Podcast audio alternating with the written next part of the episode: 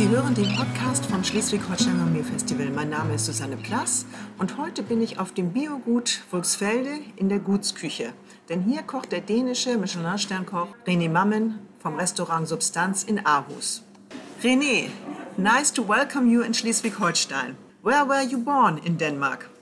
I'm born in a small city uh, just outside Aarhus called Saxil in Denmark. 1981. How old were you when you start to work in a restaurant? In which position? I was uh, 16 when I started uh, to work in the kitchen. Uh, I started uh, cooking all the kids menus in the restaurant. Yes, I went to uh, like normal preschool and then I started like uh, an apprentice just after that. After school, you completed dual training as a waiter and chef at the same time. How does it work?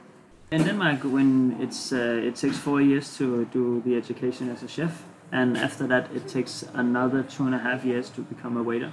So uh, you get a little bit of bonus time cut off if you're a chef first, and then do the waiter stuff after that. What appeals to you about being a chef? I like cooking for the most part. I like cooking and I like products, and I like uh, dealing with guests. How did you become a member of the team in the world best restaurant Noma in Copenhagen? And what did you learn by your chef René Redzepi? It was quite easy to join the team back then. It was back in 2003. So Noma was a completely different restaurant than it is today. And so they were just starting up and they needed staff. So I started uh, working there. Uh, it was quite easy. I was working in the front of house. Rene was a really good leader also at that time, but uh, I didn't work in the kitchen, so he wasn't my directly boss uh, in that manner. But he was just a really cool guy and really, really ambitious. When did you start with your own restaurant Substanz in Aarhus? We started Substanz in uh, December 2005. And how come your idea to be your own chef? I was actually I switched from Noma to an, another place in Copenhagen and was working there. And the guys who had that restaurant, it was a two-star, the only two-star actually in Denmark back then. What was the name? Uh, Ensemble. And the guys uh, running the restaurant called Jens and Mikkel, really good guys. They decided to sell the restaurant. So and then I really I couldn't imagine myself working anywhere else in Copenhagen. So we moved back to Aarhus and wanted to start like a really low key kind of bistro place. And then we started Substanz.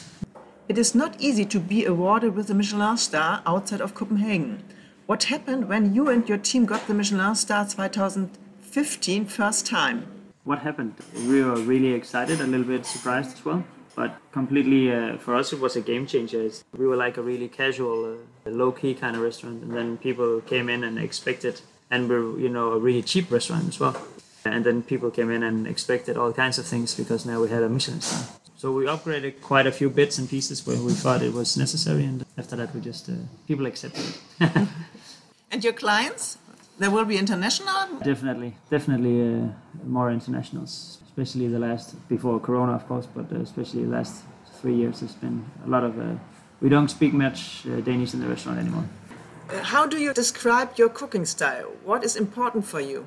Uh, we try to only cook things, you know, that we think are fun and that we like. And so we don't cook anything like just because we think the guest would like it. We have to like it, and then usually the guests like it as well important for us is uh, we try not to overdo it. We try to uh, to get the best product and then let it speak for itself. I know it's a cliche, but it works. You told us you like if the food should look light. Also, there is a lot behind it. What do you mean with that? We like the food to look uh, quite simple. It's our food isn't you know it's it's not that Instagram friendly, but we usually put a lot of work into it uh, behind the scenes. So it might just look like it's uh, five carrots or something, just to make an example. But maybe the carrots take three days to make. We don't speak much about uh, techniques and stuff like that. We would just present a, dish like that with saying next dish is carrots and buttermilk. Enjoy. What is special in your art to cook? I actually think we the way we try to cook is uh, we have a really close relationship with all our suppliers when we feel like doing changes, stuff like that, it's it's usually because if we're doing an asparagus dish and then the farmer runs out of asparagus or they get corn in instead or whatnot, then we uh, it just makes you think and then you know he brings stuff that we want to cook with. We have like a really light playing approach to cooking. So I think that's that's how we try to do it. After 13 years, you relocated your restaurant Substanz in the middle of Aarhus in a new area at the harbor. Why?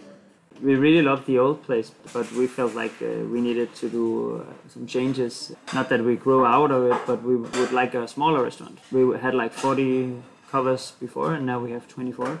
So it's a really, really small restaurant. And then we've always had a like desire to have the kitchen in the middle of the restaurant. So we cook in the middle of the restaurant, and then all the guests can see everybody in the kitchen all the time. That's really nice. It's also on the 11th floor, so we, if you look one way, you can look to Sweden, and if you look the other way, you can almost see Kiel. You are the fourth time guest chef at the Schleswig-Holstein Gourmet Festival. How important is it for Danish chefs to be visible abroad? I think uh, it's the fourth time, and uh, we enjoy it a lot. And I think it's it's really important for us to, to go and cook everywhere else. So we, we try to do that when we get the opportunity. One, you know, it's it's nice to come here and try to cook our style of food for the guests in this area because it's a little bit different, but they're used to. But people are really nice and you know really like the food. Definitely yesterday. So I, I think it is important, and then it's just for us. It's really fun to get out of uh, our you know usual restaurant and we pack the car with a lot of stuff and then uh, go out into the world and then try to cook what's so that's nice the guests they find you here they also come to you and visit you in aarhus yes some people do and especially some of the other years where we've had the guests that you know come because they had the dinner at, at maybe at Kieler Kaufmann mm-hmm. a couple of years back, uh, and uh, some of the guests from there have been to Substanz in Aarhus as well. So that's really nice to get visit like that.